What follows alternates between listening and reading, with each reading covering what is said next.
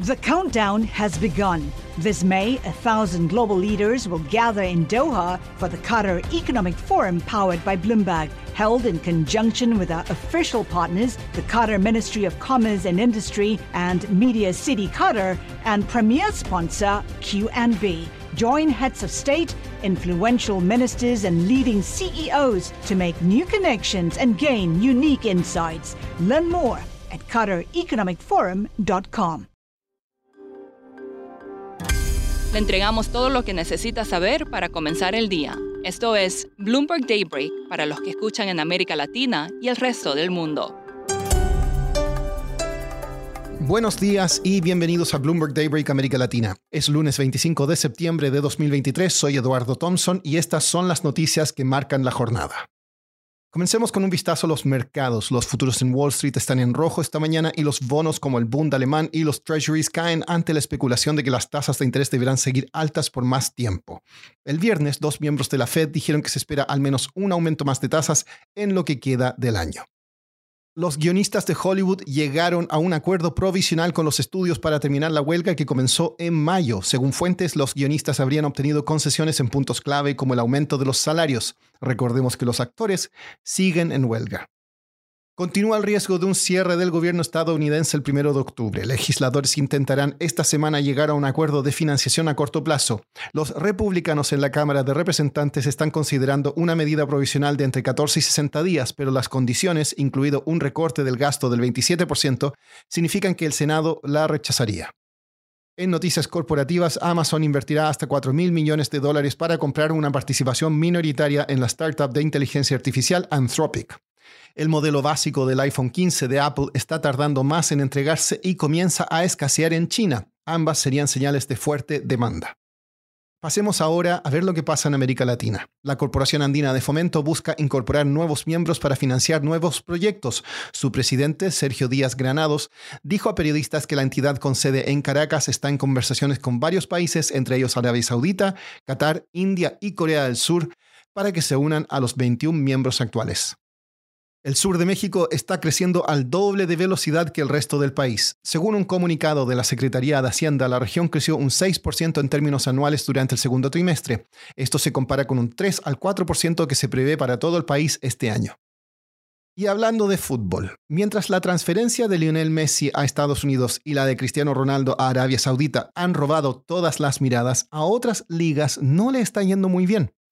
Es el caso de las italianas, que vieron cómo los ingresos por derechos de transmisión se redujeron más del 9% entre 2018 y 2022.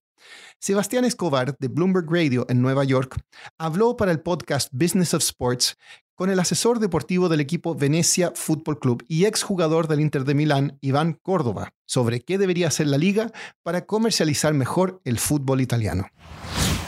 Iván, hablemos del, legado de la Serie A como una liga popular en el escenario internacional. Usted pasó 15 temporadas jugando en la Serie A con el Inter y cuando jugaste en Italia era una liga súper popular. Y ahora pues no tanto. Ni siquiera se acerca el dinero que se gana y que se gasta, digamos, en el Premier League y ahora de la nada en, en Arabia Saudita. Así, que la calidad sigue viva, pero la falta de, financiación obviamente está perjudicando mucho a la liga. Entonces, ¿qué piensas sobre de que los clubes en Serie A e incluso la Serie B pueden intentar hacer para mejorar la situación? O si corresponde ahora a los inversores ricos a entrar y salvar a los equipos en quiebra.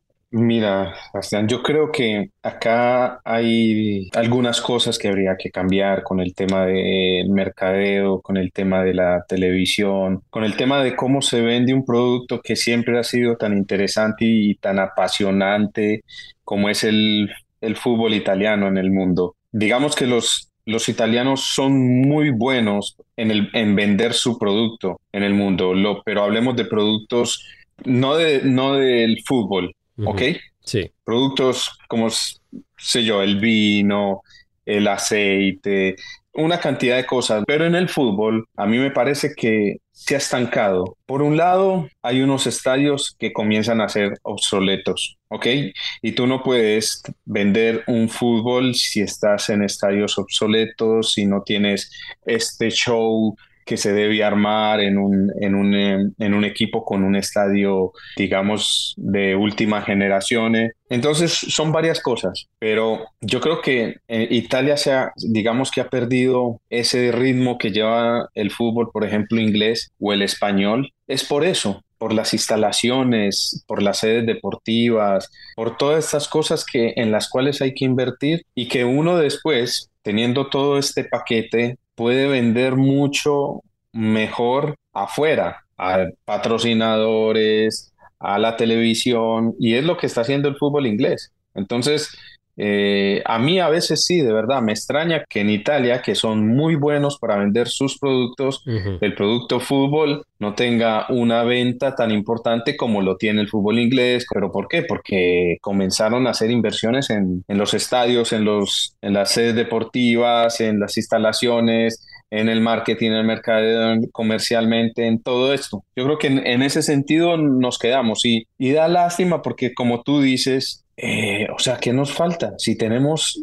o sea, si siguen creciendo los hinchas, sigue esta pasión por, por el fútbol italiano, ¿por qué no tenemos esa posibilidad de, de meternos a un nivel, digamos, como el del fútbol inglés. Puede ser porque eh, requiere los inversores árabes o, de los Estados Unidos. Exacto, exacto, puede ser eso, exacto. Vale la pena entrar, traer a los inversores de, Arabia Saudita o de Qatar. La absolutamente, absolutamente, absolutamente.